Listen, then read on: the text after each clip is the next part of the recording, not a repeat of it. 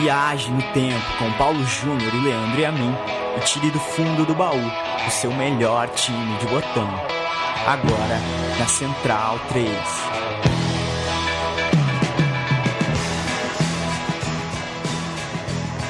Este é o meu time de botão, uh, gravação feita em 21 de maio de 2020, com gasolina no tanque para que a gente faça uma viagem de 50 anos. A gente vai longe.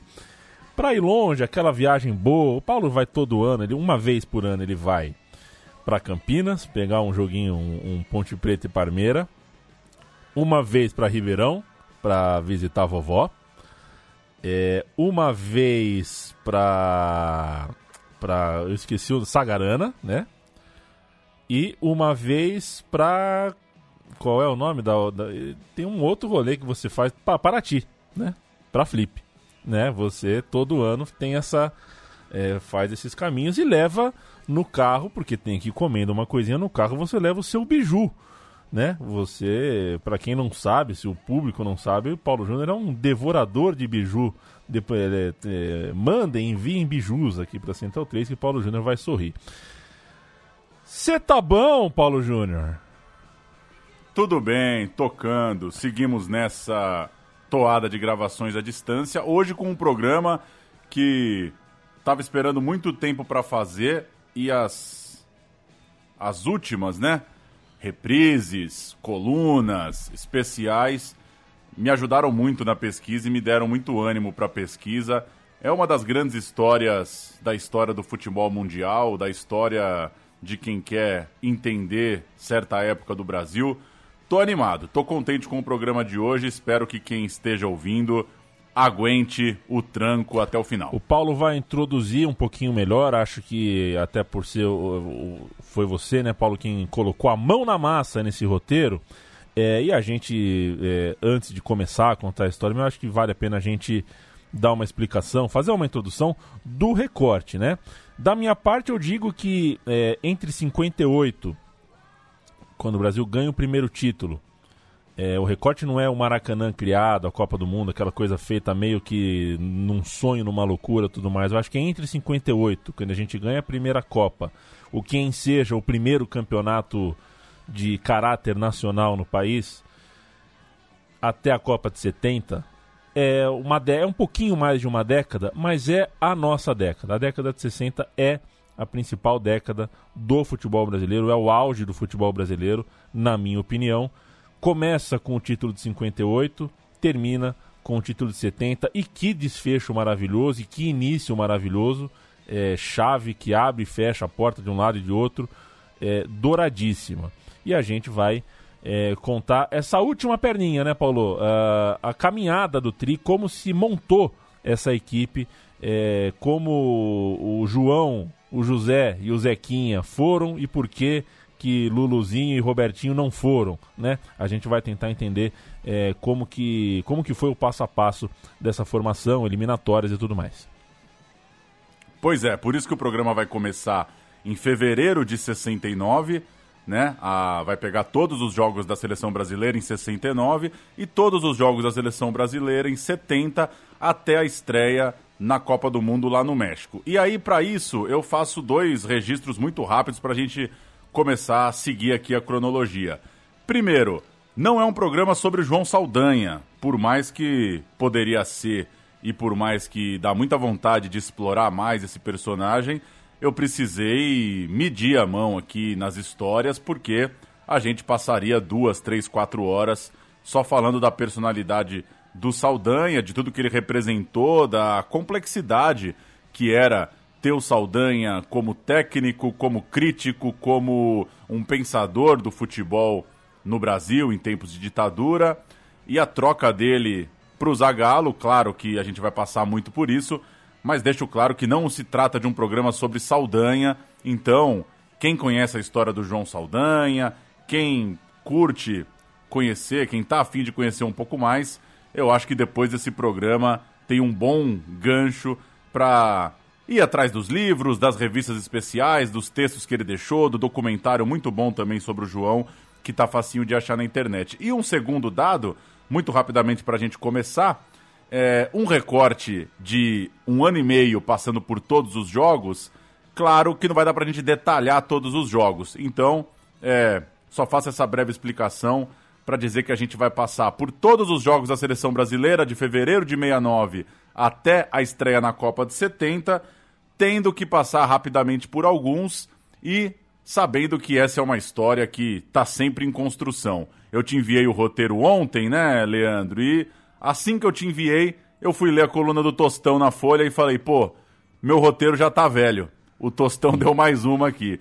Então, é, serão dias e semanas que vai se falar muito da Copa de 70.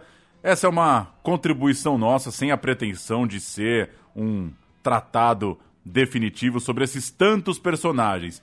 Te digo por cima, sem medo de errar, que tem mais ou menos uns 20, 25 caras nesse programa que valeriam uma edição e podem valer um dia ainda uma edição do meu time de botão. Então a gente pisa em 1969. Pera um pouquinho, vou aumentar aqui o meu fone, Paulo, que eu tô com o meu telefone numa mão, fone na Agora sim, começamos em fevereiro de 69, quando João Saldanha recebeu em sua casa. Lembra o bairro, Paulo? Não, não, ah, aí já, isso peguei, é demais, já né? comecei, né? já comecei soltando um caco aqui. É, devia morar na, sei lá, na, pra mim foi na, na, na Glória. Recebeu em sua casa a visita de Antônio de Passo, que seria o presidente da comissão técnica no Mundial, né, no Mundial de 70. O Antônio de Passo é, faria parte ali do staff é, um ano, um ano, um ano, um ano e pouco depois, né? Ele era o, o responsável, Antônio de Passos, por fazer um convite ao João Saldanha. João Saldanha quer treinar a seleção brasileira? O João Saldanha, que era um jornalista, é, já tinha outros trabalhos, mas topou é, essa deliciosa loucura.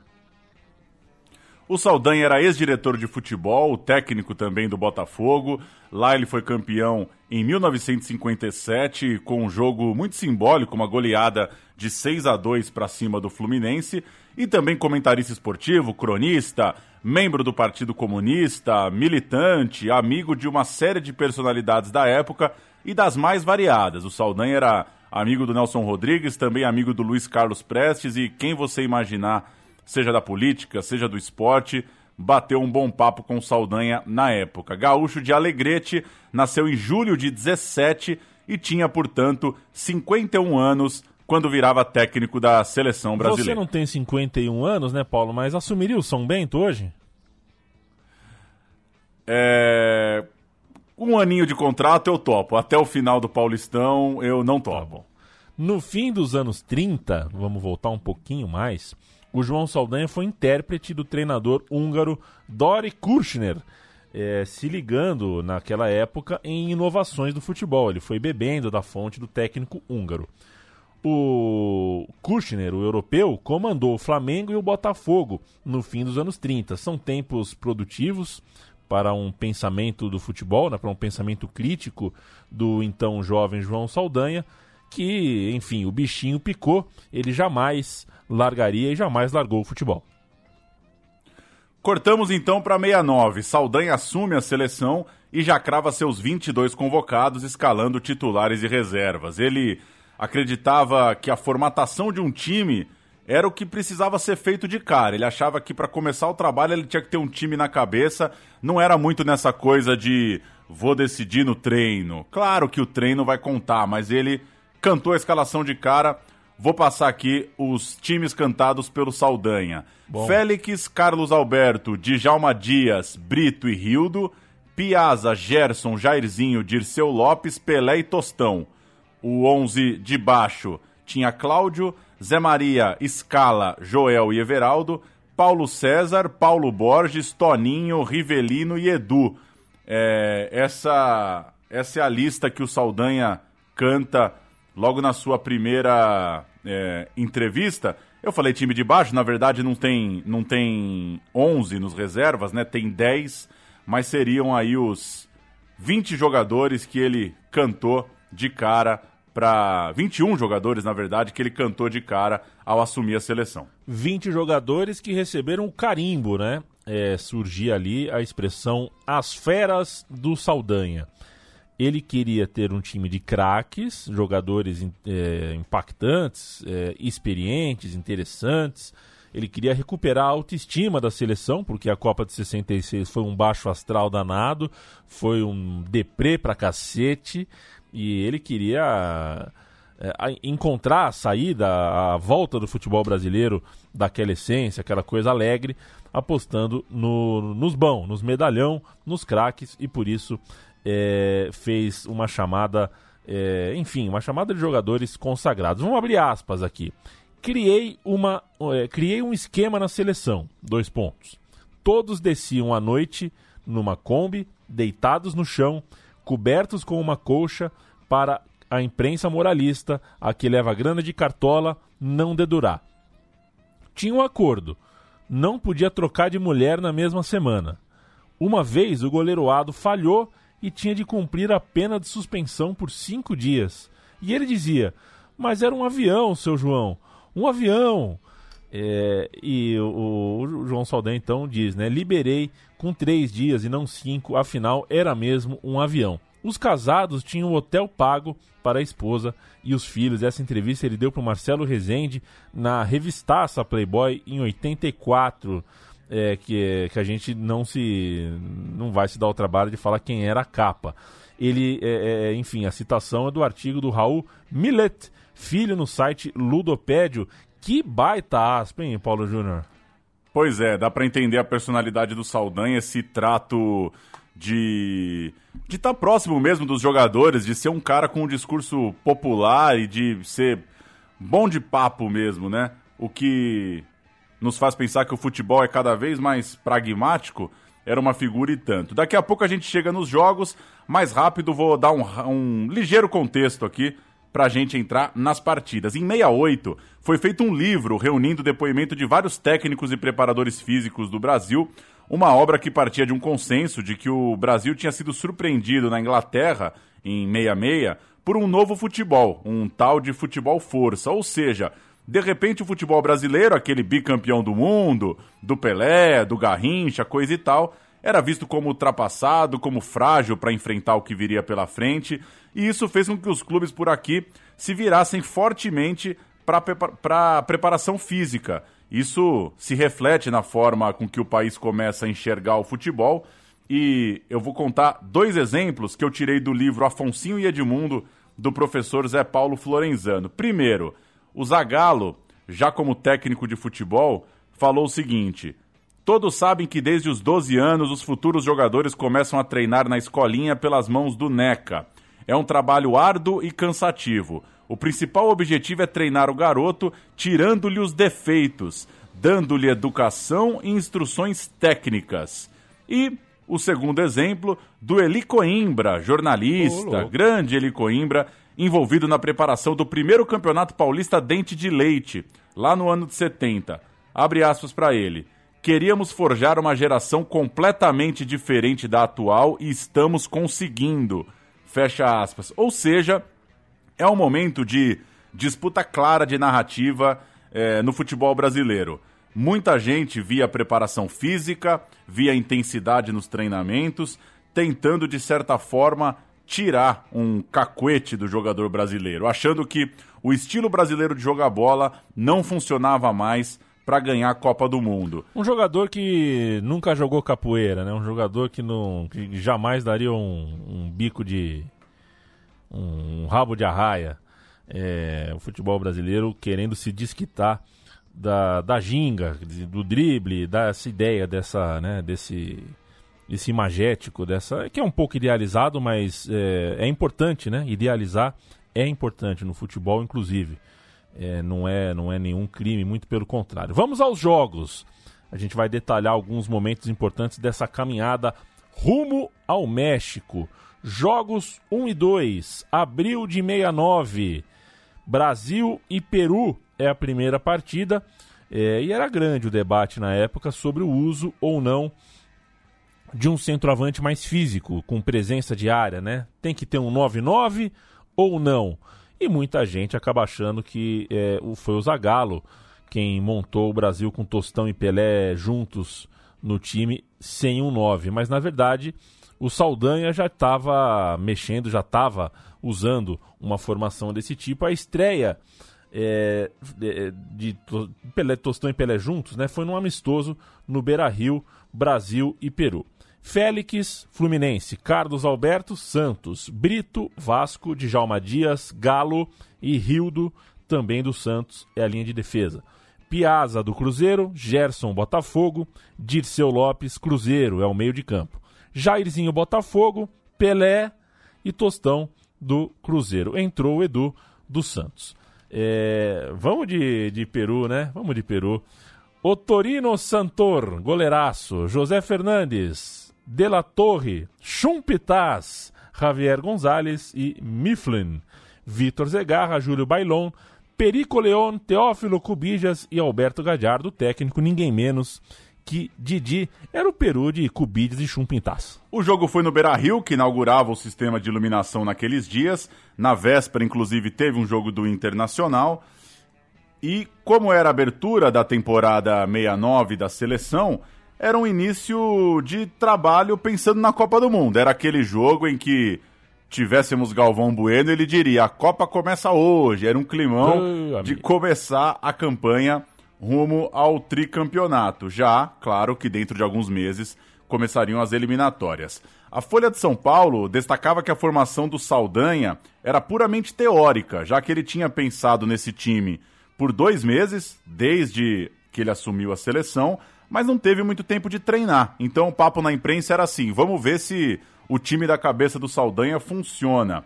É, matéria da Folha de São Paulo ainda conta que ele cantou o time num 4-3-3, mas que na verdade ele queria ter o Brito como um líbero. Inclusive, o Campinho, que vai com a escalação no jornal paulistano, é de praticamente um desenho que hoje talvez a gente chamaria de três zagueiros. O Brito está recuado, meio ali na sobra. O Piazza e o Djalma Dias estão numa linha na frente dele. Então, era a imprensa tentando entender qual que era a ideia do Saldanha e imaginando como que ia se dar esse combate ali com Brito e Djalma Dias na zaga e o Piazza recuando para fazer um terceiro homem. O Globo imprimiu em seu jornal, estampou o otimismo do, do, do Saldanha, do João Sem Medo. No treino da véspera dessa partida, os titulares ganharam dos reservas por 3 a 1 gols do Dirceu, do Carlos Alberto e do Tostão. O Rivelino, que estava meio machucado, vinha ficando de fora e por isso é, nem no time de baixo estava tava figurando. Em campo, Brasil contra Peru, Jairzinho abriu o placar, Galhardo empatou, Gerson fez o gol da vitória 2 a 1 no Maracanã. A sensação na imprensa era de que o time tinha começado bem, relativamente bem, na era Saldanha. E a notícia era de que Rivelino estava recuperado, isso era uma ótima notícia, certamente reforçaria uh, a esperança em um time jogando bom futebol. E o Didi, técnico do Peru, simplesmente não entendia como o Rivelino poderia ficar fora do time. É, Didi, você veria na Copa de 70 que ele não ficou. Dois dias depois, os times se reencontraram no Maracanã. O Brasil foi o mesmo e dessa vez é, teve alguns minutos no segundo tempo para o Joel Camargo, que entrou na vaga do Piazza, para o Edu, que entrou na vaga do Dirceu Lopes, e para o Paulo César Caju, que ganhou uns minutos no lugar do Tostão. E o jogo foi mais complicado. Os peruanos abriram 2 a 0 no início, Pelé diminuiu na sequência, Tostão empatou ainda antes do intervalo, e no segundo tempo o Edu fez o gol da vitória. É um jogo que ficou marcado por ter sido muito quente. O Gerson pegou firme uma entrada no La Torre, o tempo fechou, ambos acabaram expulsos. O Djalma Dias entrou na treta, o Félix soltou uma bela de uma muqueta, o Brito deu um soco na nuca de um jogador peruano. Gramado invadido, os times chegaram a descer para o vestiário, mas depois ainda voltaram. A paralisação durou 37 minutos e esse jogo, no comecinho da era Saldanha, acaba marcado por essa treta. Vamos ouvir uma reportagem da TV peruana sobre a violência, sobre a treta Brasil-Peru no Maracanã. No fim das contas, o Brasil ganhou por 3 a 2 de virada, chegou a estar tá perdendo por 2 a 0 para os peruanos. En ese partido jugado en abril del año 1969 en Maracaná, se había jugado previamente En Porto Alegre había ganado Brasil por dos goles a uno y en el partido 132 de la historia, el 9 de abril del año 69, se va a producir esta violenta incidencia cuando el Perú ganaba por 2 a 0 con goles de Gallardo a los 4, Bailón a los 7, descontó Pelé a los 9, Tostao a los 35, Yedú a los 78, daría el triunfo de la selección brasilera contra la peruana. Sartor, Pedro González, La Torra, Chumpitaz, González, Mifflin, Cubillas, Bailón, Casareto, reemplazado por Barreto, León y Gallardo. Brasil con Félix, Carlos Alberto, Dayalma Díaz, Brito, Rildo, Piazza, Gerson, Jairzinho, Dirceu López, Pelé y Tostao. Fíjense los nombres que estamos hablando. Fíjense la jerarquía que tenía el equipo peruano, que en su misma tierra, en el Maracaná, se había puesto por dos. Junho de 69, jogo 3. Um jogo que ficou marcado pela despedida do goleiro Gilmar. O Monstro! Gilmar dos- um monstro, né? O Gilmar, tão monstro que ganhou um Y no nome, né? Virou Gilmar com Y, que é para diferenciar. Brasil 2, Inglaterra 1, também no Maracanã. Que bom, né? O Brasil jogando no Maraca. É, hoje teria sido. A gente já teria falado tantas cidades diferentes aqui. Gols de Tostão e Jairzinho para o Brasil. O time foi a campo com um estreante, o Clodoaldo, jogando com a camisa 5. Na frente, Edu foi o ponto esquerda e Joel Camargo ganhou uma chance na zaga. Jogo importante para que a crítica comprasse um pouco a ideia do treinador, né, do Saldanha, e ele fez uma mudança importante. Começou o jogo com o Edu e depois usou o Paulo César Caju, que me adora, né, Paulo? É, saudade de, de Paquetá, hein, companheiro? Pois é. É o Paulo, o Paulo César Caju que varia um pouco, né? O jeito de jogar varia um pouco por característica é, é, e, enfim, a forma com que Pelé e Tostão jogam por dentro é, era complementada aí por Caju, por Edu, enfim, o Saldanha estava mexendo no time e a gente tem o Joseval Peixoto na Jovem Pan narrando a vitória brasileira, Brasil 2, Inglaterra 1. Lançou Peters, boa bola, pintou Carlos Alberto, cruzou para o gol, saltou para o shot, sobrou, atirou, gol! Então, camisa 8, bola foi para o fundo do gol do Brasil, com uma falha da defesa brasileira que deixou livre o camisa 8 da seleção inglesa. Atravessa a demarcatória. Nasce outra vez o Brasil para o campo de ataque. Lançado Tostão. Penetra Jair. Vai Tostão embora. Pelé recuado. Tostão com a bola. Tentou soltar para Jair. Jair domina. Exprimido, porém não pode fazer jogo. Recuou para Gerson. Gerson abriu o jogo para a ponta direita. Longe demais para Carlos Alberto. Mesmo assim desceu o lateral. Davi dominou. Devolveu a bola redonda para Clodoaldo. Foi cabecear. Entra Peters. Dá de combate. Subiu Tostão. Passou por ele. Foi para Jair. Cabeceou para Tostão. Penetra na área. Caiu ao solo. Vai dominar. Tirou para o gol. Gol!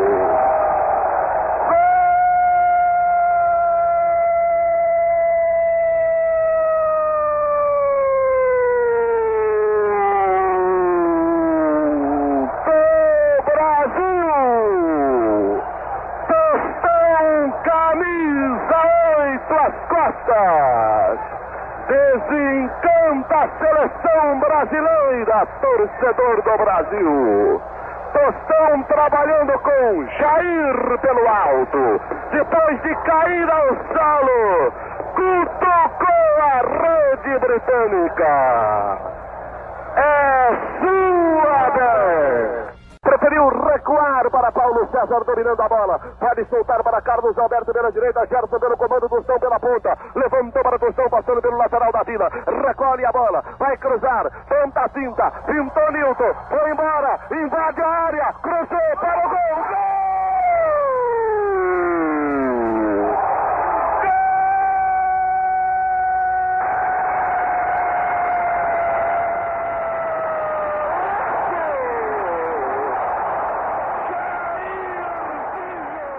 Jogos 4, 5 e 6, julho de 69, amistosos contra seleções locais, preparando o time para as eliminatórias. Esses aqui são aqueles jogos que a turma acha que não valiam nada, né? Que, pô, o Pelé fez Isso. um fez gol contra a seleção não sei de quem, vai vendo. Primeiro, Brasil fez 4 a 0 sobre o Bahia, eh, na Fonte Nova.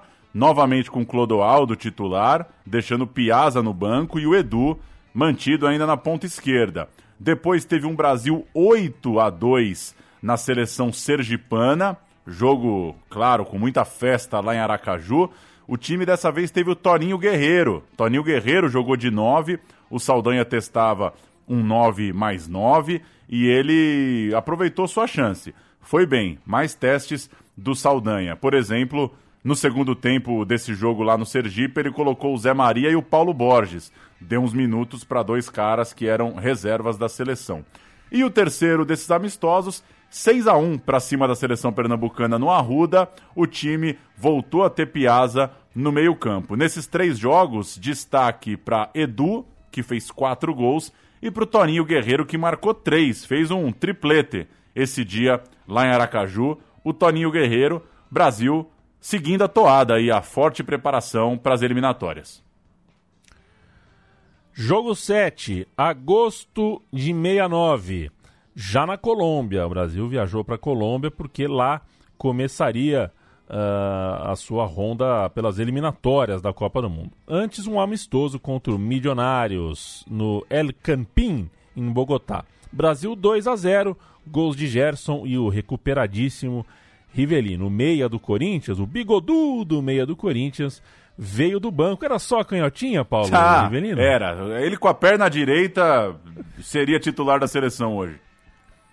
Ele veio do banco no lugar do próprio Gerson. Então, gol do Gerson, sai Gerson, entra Rivelino, gol do Rivelino, 2 a 0 E o time continuava com o Edu, né? O Rivelino no banco, o Edu com a 11 titular. Jogos 8, 9 e 10, agosto de 60. É o trio de jogos fora de casa pelas eliminatórias. As eliminatórias começavam com três jogos é, de visitante. Brasil visitando as seleções do seu grupo, precisava passar por um grupo que tinha Paraguai, Colômbia e Venezuela. A seleção se preparou de forma muito profissional, isso é muito relatado em tudo que você for procurar sobre a Copa de 70. Era aquela delegação com Cláudio Coutinho, com Admildo Chirol, com Carlos Alberto Parreira, com muita gente dessa área da preparação física e também com gente como Lídio Toledo e Mário Pompeu. Era uma. O Brasil tinha uma cara de que, olha, vamos fazer as coisas direitinho para voltar a ser campeão do mundo. E, nesse caso, o planejamento envolvia também vencer a altitude. Por isso, o Brasil chegou a Bogotá 20 dias antes é por isso que tem esse amistoso que você acabou de cantar. O Saldanha começa sua mais importante missão. O time do Saldanha, então, para começar as eliminatórias, tem Félix, Carlos Alberto, Djalma Dias, Joel Camargo e Rildo, Piazza, Gerson, Jairzinho, Tostão, Pelé e Edu. Também estavam no elenco o Lula, o Zé Maria, o Brito, o Escola, o Everaldo, o Clodoaldo, o Rivelino, o Paulo Borges, o Dirceu Lopes, o Toninho e o Paulo César. Vale lembrar que na época o banco era reduzido, não podia ir todo mundo assim para o banco, então fica aí o registro das opções que o Saldanha tinha para começar a competição. E o Brasil joga com esse time, com, esse, com essa formação, as três partidas. Faz 2 a 0 na Colômbia, com dois gols de Tostão faz 5 a 0 na Venezuela, em Caracas, ali do ladinho, 3 do Tostão e 2 do Pelé, então já são 5 do Tostão, e faz 3 a 0 no Paraguai, em Assunção. Que turnê, hein? É, um gol contra, um de Jairzinho e um de Edu. Do banco de reserva só entraram o Paulo César Caju, que era reserva imediato no ataque, e o Everaldo, que eventualmente entrou no lugar do Rildo ali na lateral. Agora volta, né? Os jogos de volta das eliminatórias. Tudo que vai volta, né? Paulo? Tudo que vai volta. Já quatro dias depois desse jogo em Assunção, o Brasil já estava no Maracanã para pegar a Colômbia e fez um senhor jogo, 6 a 2 com dois gols do Tostão, um do Pelé, um do Edu, um do Jairzinho e a novidade, um do Rivelino. O Rivelino entrou com a camisa 19 no lugar do Gerson, como eu cantei lá em cima, o Rivelino reserva desse time, entrou e deixou o dele. Na sequência, o Brasil meteu 6 a 0 na Venezuela, 3 do Tostão, 2 do Pelé e 1 do Jair, e fechou com um dos mais famosos jogos da história da seleção brasileira, aquele 1 a 0 sobre o Paraguai, gol de Pelé, no público que é considerado o maior público pagante da história do Maracanã. 183 mil pessoas giraram a catraca, quer dizer, é, com o bilhete, né? Com o bilhete. Com o bilhete. Dá para considerar, obviamente, que tem muito mais gente, mas enfim, um passeio brasileiro. 23 gols marcados em seis jogos. O Paraguai, dá para dizer que não fez um mau papel. O Paraguai ganhou os quatro jogos e só perdeu para o Brasil. Acabou fora porque a seleção brasileira fez uma campanha absoluta, mas vale esse registro. Paraguai conseguiu quatro vitórias. A gente vai ouvir, tirando do disco As Feras do Saldanha, na voz do Valmir Amaral. Esse disco tem todos os gols do Brasil nas eliminatórias, é um deleite no YouTube. A gente vai ouvir um gol do Pelé e o gol do Rivelino na goleada sobre a Colômbia no Maracanã. E depois houve o último gol da campanha, o gol do Pelé contra o Paraguai. Aí sim, tirado de um vídeo num especial da TV Cultura. A gente ilustra então com três gols dessa campanha brasileira para vencer a chave das eliminatórias. Sinceramente, não sei dizer quantos gols faltam para Pelé completar mil ou se já passou. Só sei que vi o rei fazer mais esse. Joel para Pelé, matou no peito Pelé, mas apareceu Soto, recupera Pelé, penetrou, atenção, está na área, perigo, chuta, gol! Gol do Brasil! Pelé, Pelé, Pelé, gol de rei, é o quarto tanto do Brasil, de Pelé, o deus de todos os estádios. Pelé, 10, é a camisa dele. Alô, Pelé! Aquele abraço. E Rivelino? Afinal, esse menino Rivelino é tão bom de bola quanto Pelé e Tostão. Entrando no lugar de Gerson, não pôde deixar de fazer bonito, de canhota ou janota. Hildo deixou para Paulo César, atacando o Brasil pelo flanco esquerdo, cruzou Paulo César, Piazza tocou, lançou para Rivelino, chuta Rivelino, é gol! Gol do Brasil! Rivelino, Rivelino, Com tirambaço, a bola bateu no poste esquerdo e ganhou o fundo das redes no quinto gol do Brasil. Estão desfraldadas as bandeiras do Brasil, as bandeiras de todos os clubes, da Guanabara, de São Paulo, de Minas, do Rio Grande do Sul, Rivelino. Quinto gol do Brasil, Brasil 5, Colômbia 1, Rivelino 19, é a camisa dele. Alô, Rivelino! Aquele abraço. Brasil!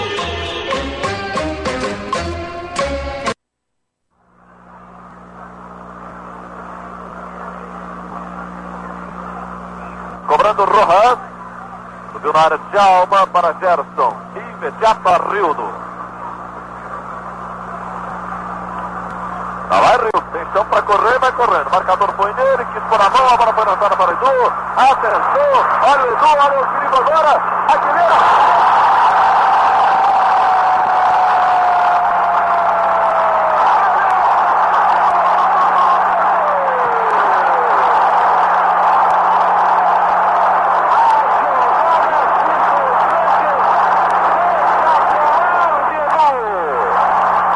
atirando violentamente.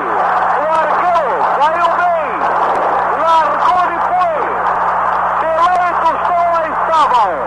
Pelé tocou com violência e com raiva profunda no gol. Ninguém com o Brasil. O Brasil passou da sua chave, é, ficou o Paraguai no caminho, ficou a Colômbia no caminho. Estamos rumo ao México. E em setembro de 69 é o jogo 14 dessa historinha que a gente está contando aqui.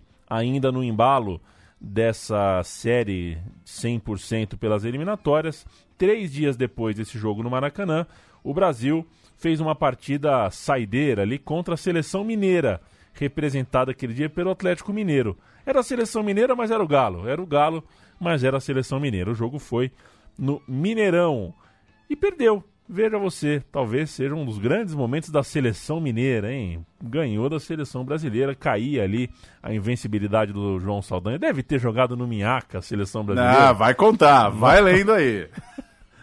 no jogo em que o Amauri abriu o placar, o Pelé empatou e o Dario, um tal de Dario, maravilha, fez o gol da vitória. Era uma espécie de despedida desse time, né? Ele estava num embalo de treinamento e jogos desde abril e ali era o último jogo dessa fase que contava com as eliminatórias. Primeiro, Saldanha disse que preferia já dar folga para os jogadores depois da classificação. Falou, pô, foi desgastante, teve a viagem, seis jogos, seis vitórias, queria dar folga. Depois, ele reforçou que era importante fazer mais um teste, a Copa do Mundo estava perto, deu uma moral ali para o jogo. O curioso é que no embarque para BH, o Pelé disse: precisamos de uma derrota. Sempre tem, né? Sempre tem alguém que vai falar Sempre que uma tem. derrota faz bem, que é bom perder. O Pelé cantou essa bola. E acabou que o Brasil perderia de fato. O Pelé estava elogiando o desempenho da seleção brasileira, mas segundo ele, faltava um teste que para ele não aconteceu nas eliminatórias, com o Brasil numa grande dificuldade, com o Brasil atrás do placar, precisando vencer, coisa do tipo. Depois dessa derrota, rolou um papo de desmotivação, de que alguns jogadores estavam com medo de jogar para valer. Você imagina, tinha gente pensando que o time do Galo viria para atropelar e não era hora de colocar o pé em dividida. Tem gente que não acredita nisso, mas existe. Existe. Quando você joga é, mais relaxado, é o dia que você machuca. Então, consigo acreditar que muita gente não foi pro pau. E para quem jogava no Atlético Mineiro, pô, que delícia, né? A seleção acaba de classificar para a Copa e você tem a chance de ir para cima dos caras no Mineirão. O Atlético jogou para valer. Vamos ouvir o relato do canal 100, vitória dos mineiros, seleção mineira ganhando da seleção brasileira. Isso há oito, nove meses da Copa do Mundo. No Atlético, a tônica é o entusiasmo. Os 11 de Ustrich lutam sem parar, com o máximo de energia. Os craques são poucos, mas a vontade de ganhar é muita, e foi o que aconteceu.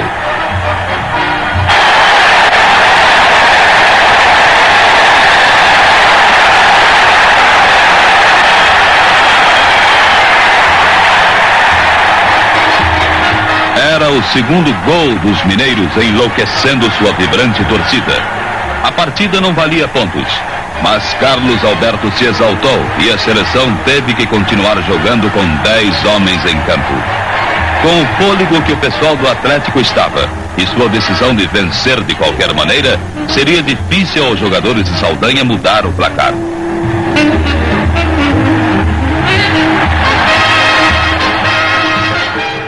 Paulo, você. é, você lembra qual foi a ocasião na qual eu rompi meus ligamentos do tornozelo? Lembro, uma entrada é, violenta, mas um azar também, né? Porque É, então. quem sou eu para falar então. de entrada dura, né? Mas É, o, o o jogador do adversário chamava-se Gamarra, era do Vila Paulina, né? é. É, ironicamente, mas o que acontece? Eu me machuquei porque tinha acabado de perder o meu primeiro pênalti na vida. Eu era um batedor de pênalti confiante e eu perdi o primeiro pênalti. O Tubarão era o goleiro do Vila Paulina, defendeu o pênalti e o que aconteceu? Eu me desconectei do jogo, né? Fiquei com a cabeça longe. Batata. Na primeira bola que eu peguei sem estar concentrado no jogo, eu me machuquei. Então isso que você falou é, é- é- é real mesmo, né? É, quando a gente tá meio, meio frouxo, meio mole, meio desconectado do jogo, meio com a cabeça longe, a gente corre mais risco do que quando a gente chega, chega inteiro, chega junto, chega duro nas bolas. Ah, bom, março de 1970, passou o Réveillon. Eu não lembro qual era a música do, do Réveillon de 6970. Quem tava. Devia ser o Roberto Carlos, Erasmo Carlos. Foi tudo lindo, muito sol. Embora o Brasil estivesse passando por um péssimo momento político. Mas entramos no ano de 70, ano de Copa do Mundo. Passa janeiro, passa fevereiro. Com as águas de março, a gente chega em 70. Março de 70, fechando o verão e a seleção volta a campo. Um problema. O problema chamava-se Tostão. Ele se recuperava de uma lesão no olho. É, o chute que lhe rendeu a lesão no olho esquerdo foi do Ditão, né? Zagueiro do Corinthians. Isso aconteceu em 24 de setembro de 69. Tava chovendo, o Tostão escorregou. Na hora de afastar o defensor rival, né, na hora de afastar o Ditão da jogada, este lhe acertou uma bola com força, de uma, curta distância, bem no, no rosto, bem no olho do Tostão e a lesão foi bem séria. A menos de três meses, então, da estreia no Mundial, o Brasil foi a campo contra a Argentina no Beira Rio, uma Argentina renovada, né? Vale lembrar que a Argentina não se classificou para a Copa do México, então era um momento da Argentina recomeçar. E Saldanha escalou o time do Brasil com Ado, Carlos Alberto, Baldock, Fontana e Marco Antônio, Piazza e Gerson, Jairzinho, Dirceu Lopes, Pelé e Edu. É, o trio Ado, Baldock e Marco Antônio fazia estreia pelo time nacional. O Fontana já tinha feito alguns jogos, mas aparecia ali também como opção para a zaga. Só para eu registrar quem estava no elenco, o banco naquela ocasião tinha Leão, Zé Maria, Brito, Clodoaldo, Rivelino, Paulo César Caju e o Zé Carlos. O Rogério e o Everaldo, eles não treinaram na véspera, estavam se recuperando de problemas físicos, mas estavam ali no elenco, claro. E o Tostão ainda estava pegando leve. Foram uns meses ali pré-Copa, a gente vai falar muito ainda do Tostão, que ele ainda estava treinando é, fora da, da capacidade total pela séria lesão que ele teve no olho. O jogo em si foi uma tragédia. A Argentina venceu por 2 a 0. O João Saldanha chegou a dizer que a vantagem foi natural, achou que o resultado foi justo, que foi dominado pelo, pelo adversário. E ainda assim ele conseguiu elogiar as estreias, né? por exemplo, a estreia do goleiro e do lateral esquerdo do seu time. É desse jogo que surge também a frase que ficou famosa é, por parte do João Saldanha. Abre aspas. No 4-2-4 não se ganha nem do São Cristóvão. Ele cornetou então a própria escalação e de alguma forma é, decretou a morte ali de um esquema tático que até então era digamos assim, era o, era o, era o esquema bam-bam-bam bam, bam dos anos pregressos. Dias depois, novo jogo contra a Argentina, agora no Maracanã, e o time foi bem, o time respondeu bem depois da derrota. Dessa vez teve Leão no gol, a defesa Carlos Alberto, Brito, Fontana e Marco Antônio, Piazza e Gerson, Jairzinho, Dirceu Lopes, Pelé e Edu. O Paulo César Caju entrou na parte final do jogo e o Clodoaldo entrou no intervalo, foi muito elogiado pela imprensa, começava a dar uma pinta de que o Clodoaldo ia ser o dono ali da volância. Deu 2 a 1 para o Brasil, gol do Jairzinho e também do Pelé.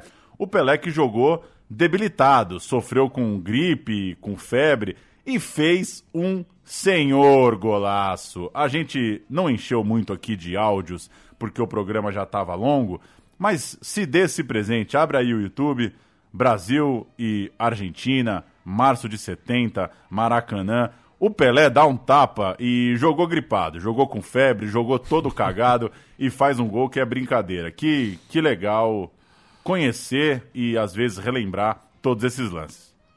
Você já viu o Pelé pessoalmente? Já viu, ah, quer dizer, já viu o Pelé pessoalmente. Vi meio de longe, né? Assim, eu e ele ali no, uhum. no tete eu nunca vi, assim, é, no, no, Pré-isolamento social, nunca vi. Pertinho ali, nunca vi. Já, já estive no mesmo evento. Perfeito. Sorte a sua. Março de 70 ainda vem o jogo 17, que é o último do Saldanha. Veja você, né? O que é um planejamento, né? Tão perto da Copa do Mundo. O Brasil tinha marcado um jogo treino contra o Bangu, mas no fim a federação não cedeu é, é, o estádio, né? A, a, a, Federação Carioca não quis que o Maracanã fosse usado. A partida teve que ser em Moça Bonita. Lá foi o Brasil para Moça Bonita. E o Brasil jogou com camisa de treino. Falou, então, em Moça Bonita a gente não vai meter a amarela, não. O Canário não vai piar em Moça Bonita. Alinhamos com Ado, Carlos Alberto Torres, Brito Joel e Marco Antônio. Clodoaldo, Dirceu Lopes e Rivelino aparecendo como titular pela primeira vez nessa história aqui. No ataque, Jairzinho, Pelé e PC Caju. Entraram Zé Maria, Zé Carlos e Edu. A partida terminou 1 a 1 Foi um jogo, imagino, é... também com um freio puxadinho ali, né? 1 a 1 um gol do zagueiro, um gol contra do zagueiro do, do Bangu, do, do Moraes mas uma partida que realmente teve caráter de jogo treino e caiu o Saldanha. Esse jogo contra o Bangu é no dia 14 de março, ele cai três dias depois, em 17 de março, e no dia 22, uma semana, é, um pouquinho mais de uma semana depois do jogo contra o Bangu, temos técnico novo, Brasil e Chile, já com Zagallo na Casa Mata. Era muito grande a pressão sobre o Saldanha. Na véspera da derrota para a Argentina, aquela derrota por 2 a 0 aí na, na retomada do ano, em março, foi quando saiu aquela, res, aquela resposta famosa do Saldanha, né? Perguntado sobre a vontade do presidente Médici de ter o Dario no grupo da Copa, ele disse ali: não fui chamado a opinar sobre seu ministério, não aceito que opine sobre meu time, ele cuida dele, eu cuido das minhas aqui, e era inevitável o processo de fritura do Saldanha, né? Muito difícil que um governo militar, uma ditadura no Brasil, topasse com a ideia de que João Saldanha, um comunista convicto, pudesse voltar nos braços do povo campeão do mundo. Vamos ouvir um trechinho do filme João, do André Ike Siqueira e do Beto Macedo, um trechinho que o Saldanha fala disso e a gente volta a falar um pouco mais sobre a queda. Coincidentemente, também o presidente da Estados Unidos está no Rio Grande do Sul. E ele parece ter sugerido o nome de Dario para ser convocado. O que você acha da sugestão do presidente? É, o Brasil tem 80 ou 90 milhões de torcedores e gente que gosta de futebol. É um direito que todos têm. Aliás, eu e, e o presidente, ou o presidente e eu, temos muitas coisas em comum. É, somos gaúchos, somos gremistas, gostamos de futebol e nem eu instalo o ministério, nem o presidente instala time. Você está vendo que nós nos entendemos muito bem. Fui eu sair da seleção porque eu não aceitei injunções. Eu sei que eles me chamaram, eles me chamaram assim como uma espécie de desafio, porque eu era crítico. Mas botar gente no meu time não gosta.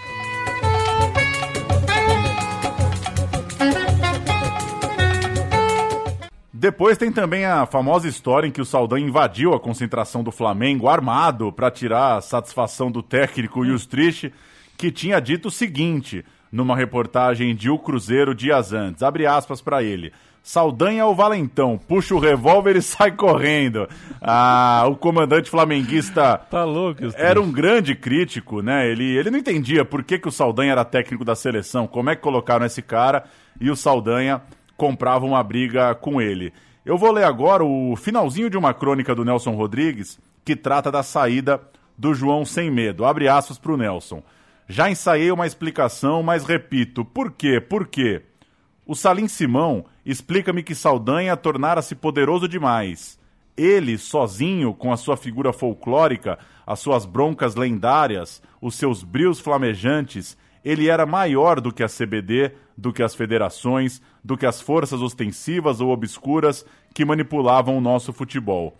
E as invejas, as vaidades, as frustrações, os rancores não podiam admitir que ele fosse maior do que uma estrutura laboriosamente criada e mantida. E ainda seria muito maior e muito mais forte se voltasse com o caneco de ouro. Teria então meios de transformar a nossa realidade esportiva. Mas vejam, seu primeiro dever era a classificação e ele o cumpriu. O segundo dever era a conquista do título. Parentes, figuras da imprensa, do rádio e da televisão se uniram para frustrá-lo no seu maravilhoso esforço final exigiram que ele se deixasse massacrar sem um gemido. Rolou a cabeça do João sem medo. E agora queremos mais do que nunca o caneco. Ah, foi uma guerra suja de tantos contra um só. Uma guerra digna do nosso vômito. Crônica do Nelson no Globo de 19 de março. Exatamente nesses dias entre a queda do Saldanha e o próximo jogo do Brasil. Vale lembrar na cronologia que o Médici assumiu a presidência em outubro de 69 e o Saldanha já sabia que ele não era muito bem visto pelo governo militar. Com a entrada do Médici, as coisas ficaram ainda mais é, críticas entre ambos. Fala Joel e fala Dario. Depoimento ao projeto tocado pela Fundação Getúlio Vargas e pelo Museu do Futebol aqui em São Paulo. que houve né, uma, um belo trabalho de história oral, de memória dos jogadores do Tri.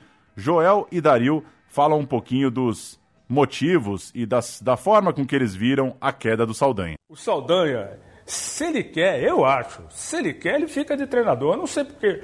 Porque teve problema do, do Médici, o Médici naquela época tinha um problema do, do, do esse problema de dizer que o, o Médici, tal, esse negócio do, do, do Dario, dizem que fizeram isso porque, porque o Médici era o presidente do Brasil.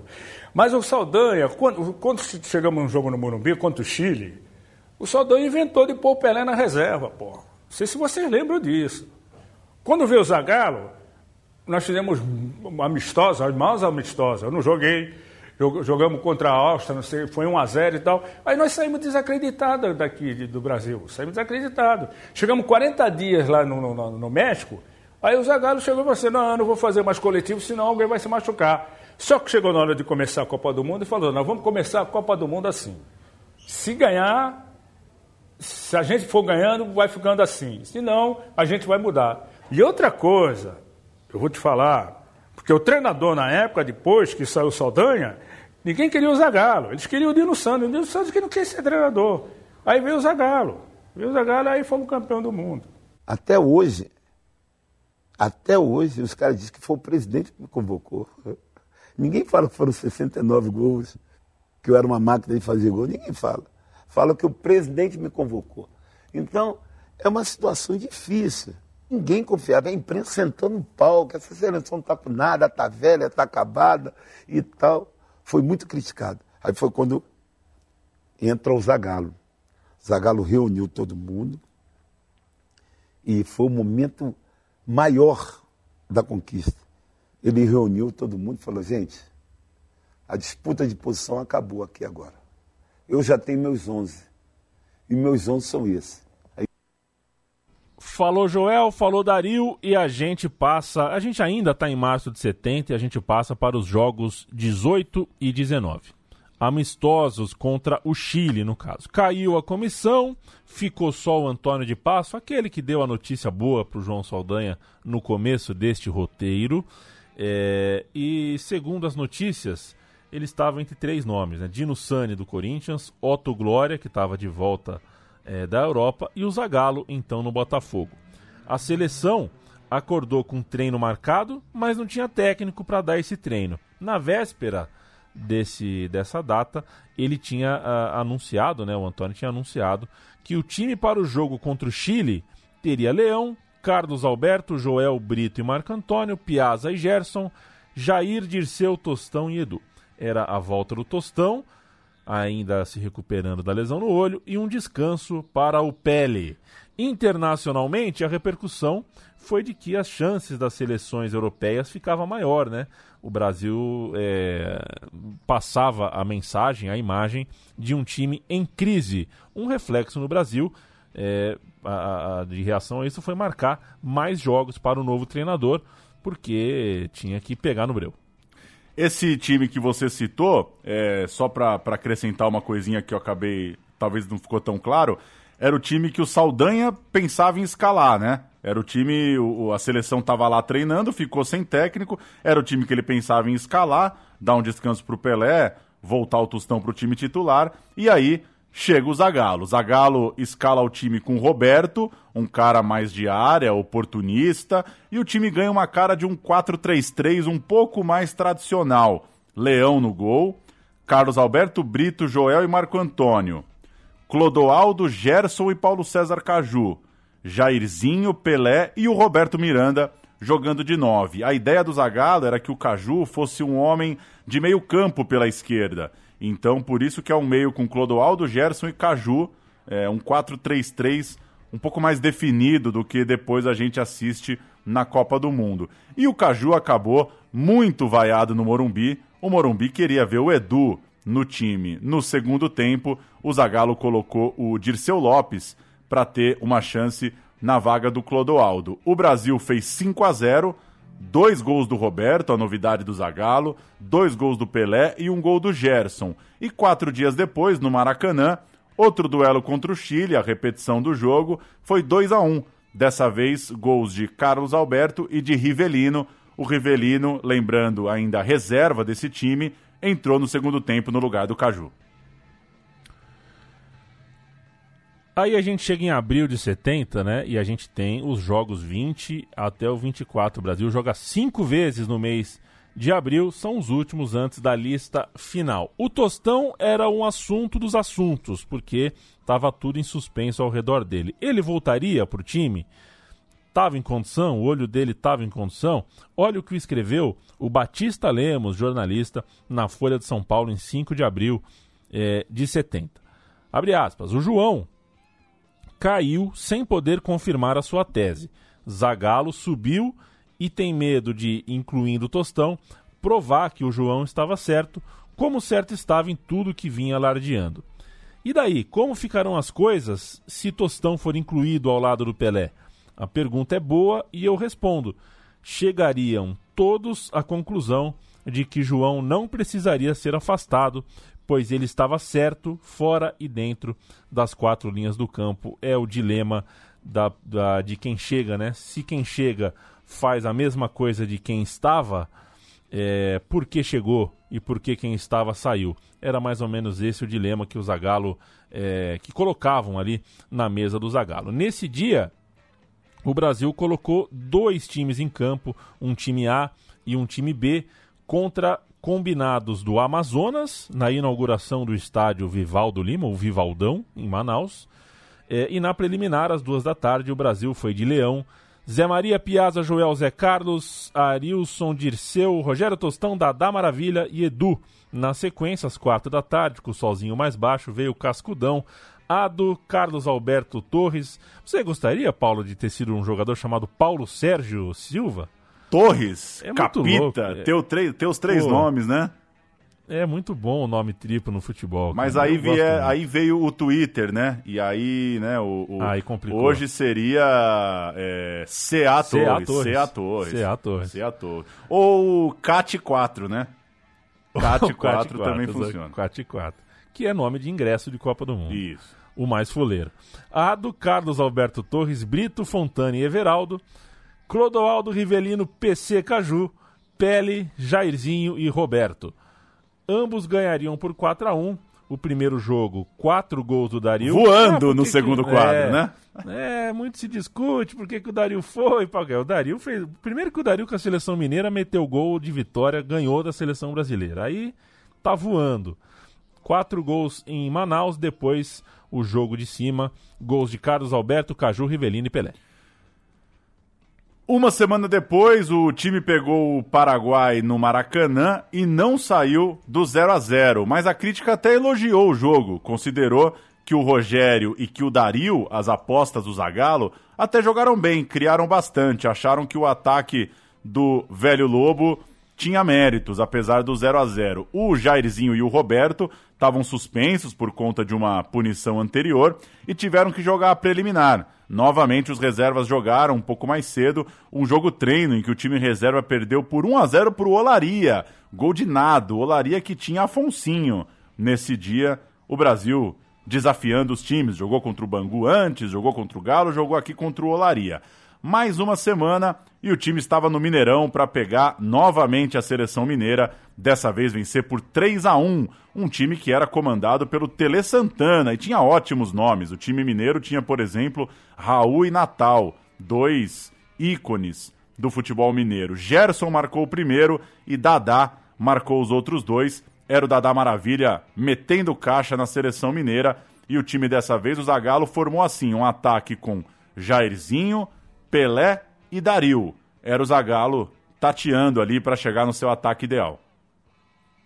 Será que o Zagallo falou pro Pelé? Pelé, faz a pontinha e vai cruzando na área que uma daria o guarda. Será? Espero que não É. tenha falado isso, né?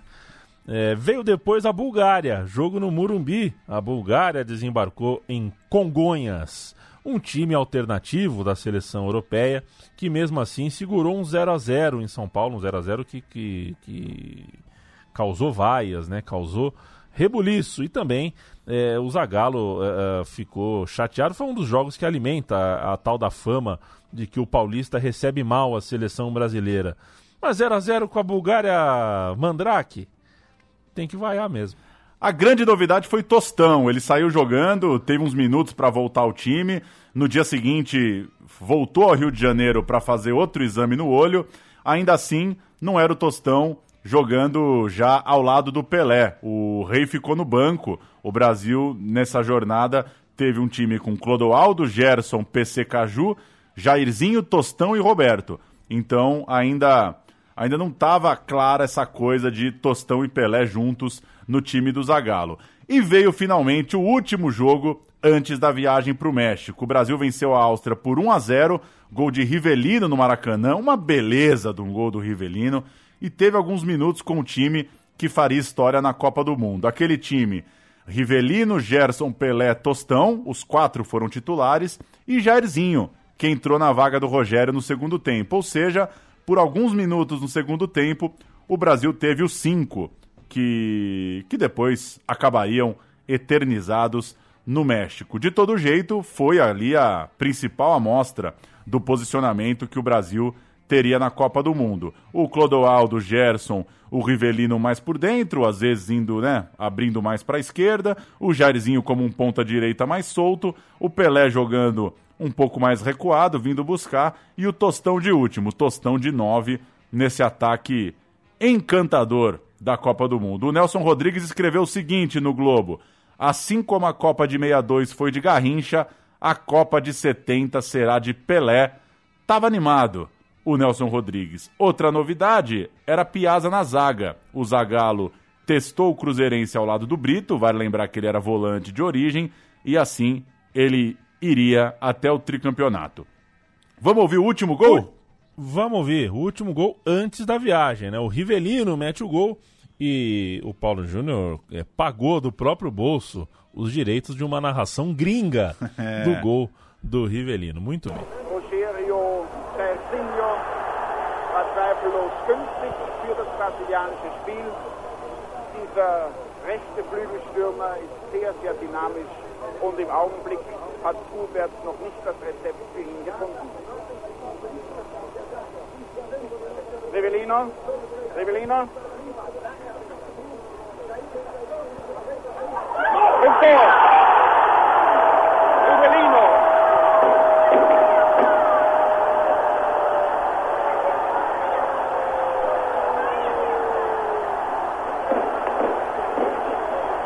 50. Minute. Rivellino unhaltbar auf 1 zu 0.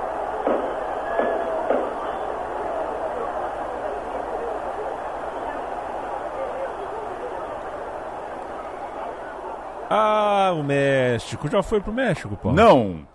Não, né? Mas gosta de taquito? Cara, esse negócio, eu tava pensando esses dias, tá ficando uma coisa tão longe viajar, né? Será que um dia vou no tá. México, cara? É, Sei eu, lá, olha, pois é, ontem mesmo eu tava vendo uns negócios de Rosário, falei, puta, que eu vou pingar em Rosário de novo? A gente dá a convocação, México 70. Isso já é o Chegamos na- elenco final, depois a gente vai explicando É. os detalhes. Exato. É, não era impressora ainda, era o famoso mimeógrafo. Roda no mimeógrafo a lista final. Eu falo os jogadores ímpares, Paulo, os jogadores pares. Número 1, um, Félix. 2, Brito. 3, Piazza. 4, Carlos Alberto. 5, Clodoaldo. 6, Marco Antônio. 7, Jairzinho, o Furacão. 8, Gerson, craque. 9, Tostão, professor. 10, Edson Arantes do Nascimento, Pelé, o dono, o mestre da porra toda, o maior de todos. 11, Rivelino. Dozeado, que um abraço pro meu amigo Lucas Borges, que tinha uma caneca pra tomar café do Corinthians que tinha o nome do Ado. 13, Roberto. 14, Baldock. 15, Fontana. 16, Everaldo. 17, Joel. 18, Paulo César Ocaju. 19, Eduardo, o Edu. 20, Dario Dadá Maravilha, só duas coisas param no ar e outras cascatas mais. 21, José Maria. E 22, Leão, terceiro goleiro, acabou chamado com o corte do Rogério, a gente vai contar já já. Era para ser a vaga do Rogério, do Botafogo, acabou virando o Leão. Completando a lista né, que, que tinha 40, os, os 40 que a FIFA exige, que, que a federação precisa listar, é, tinha. Essa lista tinha o Leão, que, claro, depois acabou entrando, o outro goleiro era o Cal, os laterais eram o Eurico e o Rildo, que acabou perdendo espaço, né? O Rildo era presença nos primeiros amistosos que a gente cantou aqui. Zagueiros, Ditão, Luiz Carlos, Alex, Zé Carlos e Pontes. Os meias, Zé Carlos, Dirceu Lopes, a grande ausência da Copa do Mundo, craque, craque, craque de bola, acabou fora. Carlos Roberto, Edu Coimbra, ele mesmo, e Sérgio. E os atacantes, Manuel Maria, Vaguinho, Arilson e Claudio Miro. Posso dizer que já comi um espaguete com o Edu Coimbra, né? Tem coisa que a gente tem que sair contando por aí, né? Baita do espaguete, grande contador de história, o Edu Coimbra. E o Dirceu Lopes, se a gente contar a história aqui, percebe quantas vezes a gente cantou o Dirceu no time titular, né? No começo dessa história. Foi, inclusive, é, é, foi perdendo espaço, né? Foi talvez a grande vítima aí da, da, da troca de, de ideias, né? da troca de comando. Não dá para seguir essa história sem falar antes do Toninho Guerreiro. Deu para perceber que o nome dele não aparece nem no, nos 22, nem na lista da agonia, né? Que angústia, né? Eu prefiro não tá, viu? Pra estar tá na lista dos que estão, mas não estão. É. Tá louco. Até porque não, um dá pra, não dá pra pôr no currículo, né? Por exemplo, Ganso. É. Ganso tava entre os 40 de 2010. É, vai fazer o que com é. isso, né? Vai ficar torcendo Pois pro cara é. machucar, porra? É horrível isso. Mas tem uma explicação para isso. O Toninho, então jogador do Santos, joga aquela partida contra a seleção sergipana em julho de 69, mete gol, segue bem cotado com o Saldanha, mas acabou cortado do grupo em março por conta de uma sinusite. Anos depois, o Saldanha eh, ressignificou a sinusite, ele diria, abre aspas, o Toninho era o segundo maior artilheiro do país, reserva natural do Pelé ou do Tostão. Só que o homem queria o Dario e pronto. É, ou seja, o homem, no caso, o Médici, né?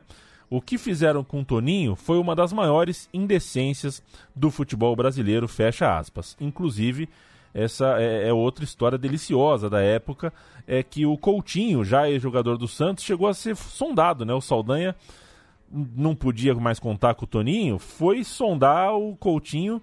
Ah, foi na praia, foi assim, chegou, colou em Santos, foi atrás do Coutinho, falou: Coutinho, quer ser o 9 da seleção? Eu tô com um problema ali com o Tostão. Quer lá, você que conhece o Pelé, quer jogar comigo? E o Coutinho... E o Coutinho já nem jogador era. Pois é, já tava com aquela barriga de brama e muito sensato, falou, não tem condição, não tem condição, não jogo mais bola, queria jogar pelada e ficar no quiosque. Outro corte na mesma época, ali há uns quatro meses da Copa do Mundo que repercutiu estranhamente, foi o de Scala, zagueiro do Internacional. O Lídio Toledo disse que ele precisava de três meses para tratar de uma atrofia no joelho, mas em abril ele voltou a jogar pelo Inter. Então é um daqueles casos de, de cortes de Copa do Mundo que o cara sempre fica com a sensação de que não quiseram esperar, né? Não tiveram o tratamento que talvez merecia. Passando rapidamente pelo que rolou no México, em 6 de maio, o Brasil fez um amistoso contra o Deportivo Guadalajara, com Ado no gol, Rogério na ponta, e venceu por 3 a 0, gols de Rivelino, Pelé e Clodoaldo. Depois do jogo, o Fontana, que vinha perdendo posição, chegou a dizer: um dia o Zagallo vai acabar colocando Ado no meu lugar. Ou seja, o zagueirão estava incomodado com o fato de que o Piazza tinha virado zagueiro. É, deve ser frustrante, né? O cara da posição acabou perdendo a vaga na Copa do Mundo para um volante que foi puxado para a primeira linha. Mais notas ainda no México. Não é essa a Copa da Água de Montezuma, né? De 86, né? a grande história da água de Montezuma. O João Saldanha, agora ex-técnico da seleção, em coluna no Globo, mostrava confiança no time e pedia para o Zagallo definir logo o 11 inicial. O Pelé fechou um depoimento diário para o jornal mexicano. O jornal mexicano colou no Pelé e falou: Ó, te dou 5 mil dólares para você me dar um depoimento diário, uma aspa diária aqui. É, o cara passou a ter um querido diário dentro de um jornal mexicano. Este é Pelé.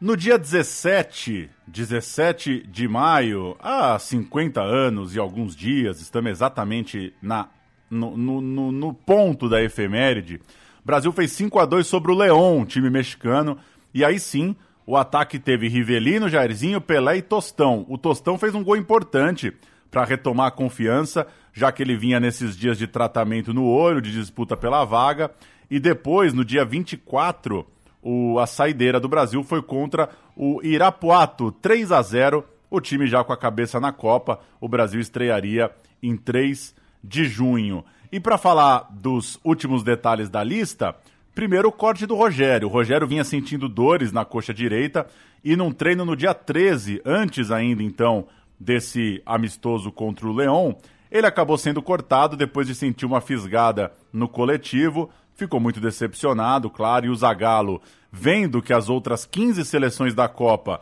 estavam escrevendo três goleiros, falou: vou corrigir essa cagada. O Zagallo chamou o Leão. Então, corta um ponta, vem um goleiro, porque o Zagallo não tinha dado muita bola para coisa dos três goleiros. E o Leão, ao melhor estilo Leão, falou já no embarque, no aeroporto no Brasil: tô indo para ser titular voltei para ser o titular. Ele não deu é. a mínima para o fato do Félix e do Ado já estarem no México. Não, faz todo sentido, né? O treinador não te chama nem de primeiro nem de segundo goleiro, mas é por isso, né? O cara, o treinador deve ter pensado, não, o Leão eu só vou chamar se for para ser pois titular. Pois é, ele vai, ele vai chegar por é. último para já sair jogando.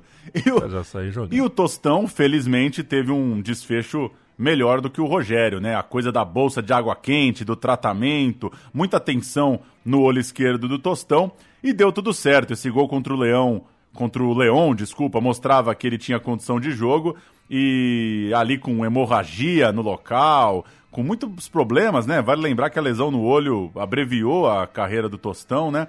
No fim das contas, a notícia em 19 de maio era de que o Tostão jogaria a Copa. Eu vou recuperar aqui a coluna do Tostão. Neste 19 de maio de 2020, ele lembrou dos 50 anos dessa história. Vou só ler um trechinho aqui que vale a pena para lembrar da reflexão do Tostão. Apesar da afirmação contundente do médico, notei uma preocupação compreensiva da comissão técnica. Dias antes da divulgação da lista final de quem jogaria a Copa, disse a eles que estava pronto para jogar mas que entenderia se decidissem pela minha dispensa. Eles me falaram que confiavam nas palavras do médico e que eu estaria no Mundial. Devia ter ficado calado. Quis ser mais realista que a realidade, mais honesto que a honestidade e corri o risco de ser cortado.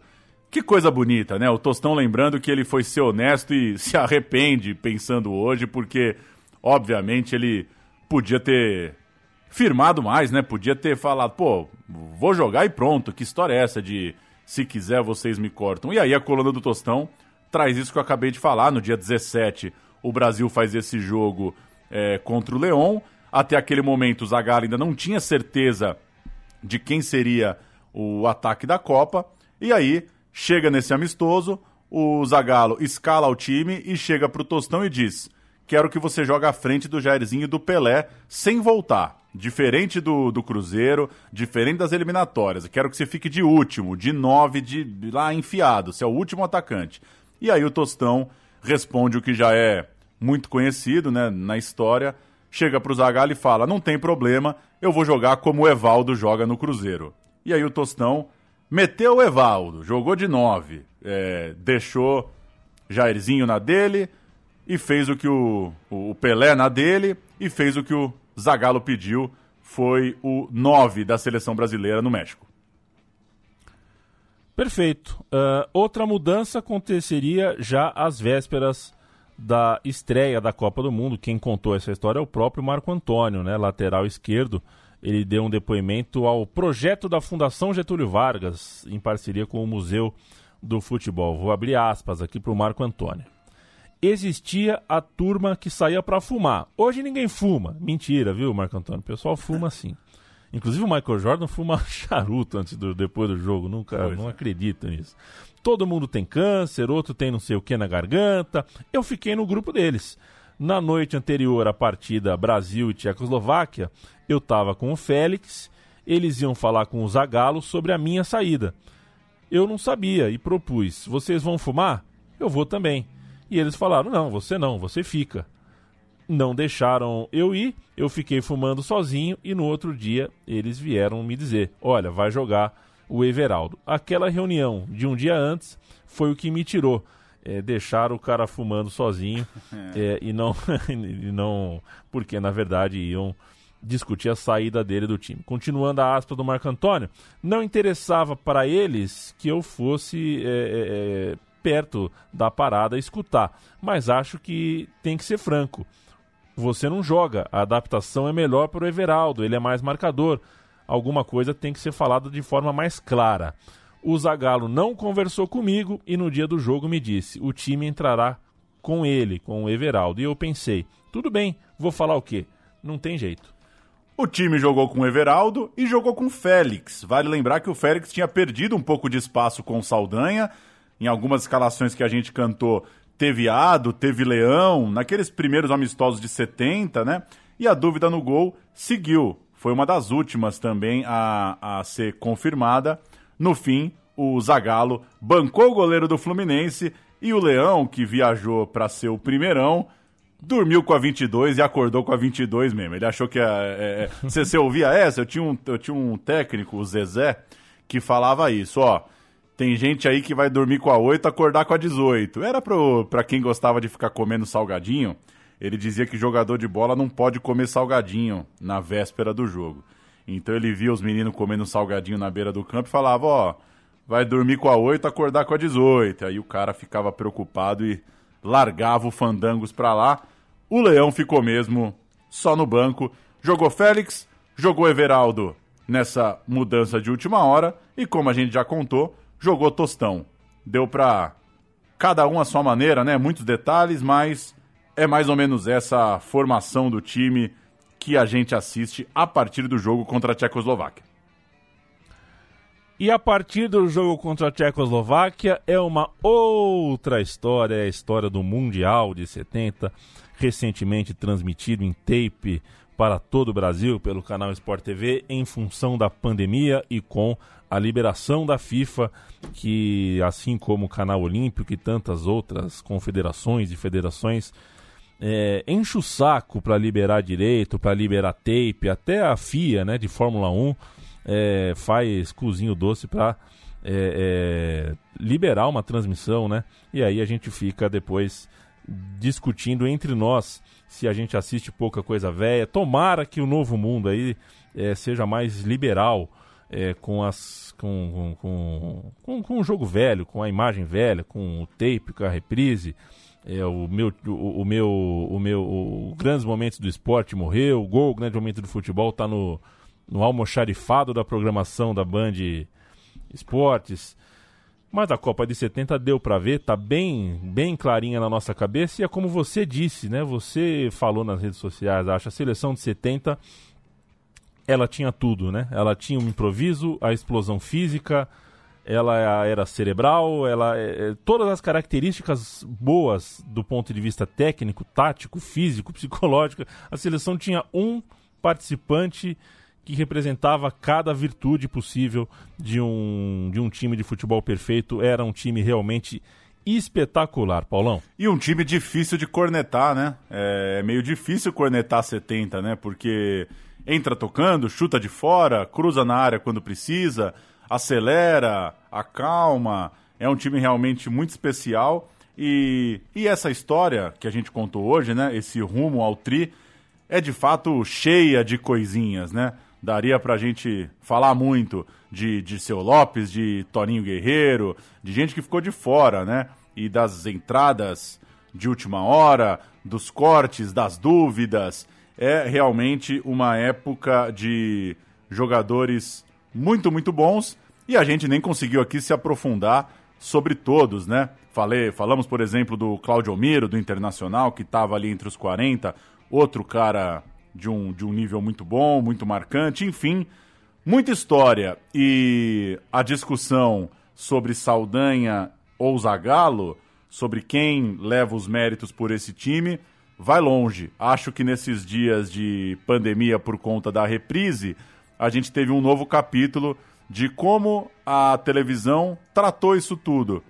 Acho que o Saldanha é bem valorizado, acho que às vezes fala-se mais do Zagallo, porque, claro, ele no fim das contas é quem levanta a taça, mas no meio disso tem uma história bem complexa e cheio de detalhes. É isso que a gente tentou trazer aqui. Dá para cada um ter suas preferências e suas opiniões sobre as escolhas para esse time. E um dia a gente faz um programa só para o João Sem Medo, que é um personagem gigantesco e que muita gente acha que tá um pouco esquecido, que a história da seleção acaba apagando. Eu acho até que não. Acho que para um ano de trabalho e para toda essa rejeição que tinha dos poderosos daquele momento terrível do Brasil, acho que muita gente trata assim de manter a história do João viva. E vale a pena sempre que for falar desse momento do futebol brasileiro trazer esse contexto. Não dá para ignorar que muita coisa poderia ter sido diferente se tivessem deixado João Saldanha trabalhar em paz. Ia ganhar, ia perder, jamais saberemos. E esse é o grande mistério da vida, né, meu caro mim? É o grande mistério da vida. Eu poderia ter é, morrido aos 16 anos se tivesse escolhido ir ao casebre com o pessoal do segundo colegial naquela noite em que, na verdade, preferi jogar videogame. Né? Vai saber se eu, de repente eu vou e bebo demais e tropeço e tudo mais. A gente nunca sabe. Ah, o bom é que a vida que a gente vive é a vida que a gente que a gente tem depois como memória e o ser, né? Se tivesse sido diferente, se tivesse sido assado, aquela história. Ah, mas se eu tivesse numa outra situação agora na pandemia, não dá para saber. Eu tenho amigo que tem filho pequeno, tenho amigo que, que mora com, com mãe e pai, tenho amigo que mora com todas as configurações possíveis de casa. No fundo, todos sofrem igual. O que está morando com a casa cheia de gente queria estar tá sozinho, o que mora sozinho queria estar tá com gente em casa. No fim das contas, é só sobre o que aconteceu. O resto é uma delícia, muitas vezes uma delícia de pensar, de imaginar como seria mas as coisas são como aconteceram. Não aconteceu a Copa do Mundo com o João Saldanha, aconteceu com o Zagallo. E foi uma senhora Copa do Mundo, uma senhora seleção brasileira. Esse é o fato, essa é a história. E o Brasil comemora 50 anos dessa conquista e a gente contou um pouquinho do que formou esse time. Belíssimo roteiro, Paulo Júnior, bela história. Gostei muito de contar essa história contigo. Dali Leandro, valeu, um abraço para quem acompanha o programa. É, sempre que mandam lá sugestões no Twitter, a gente vai anotando e é importante saber o, o que que a galera tá afim de ouvir também. Seguimos nessa, né? É, perto do dia 10, perto do dia 20, perto do dia 30. Três programas por mês. A gente vai na toada, de casa, de longe, mas tocando. Valeu! O meu beijo, valeu!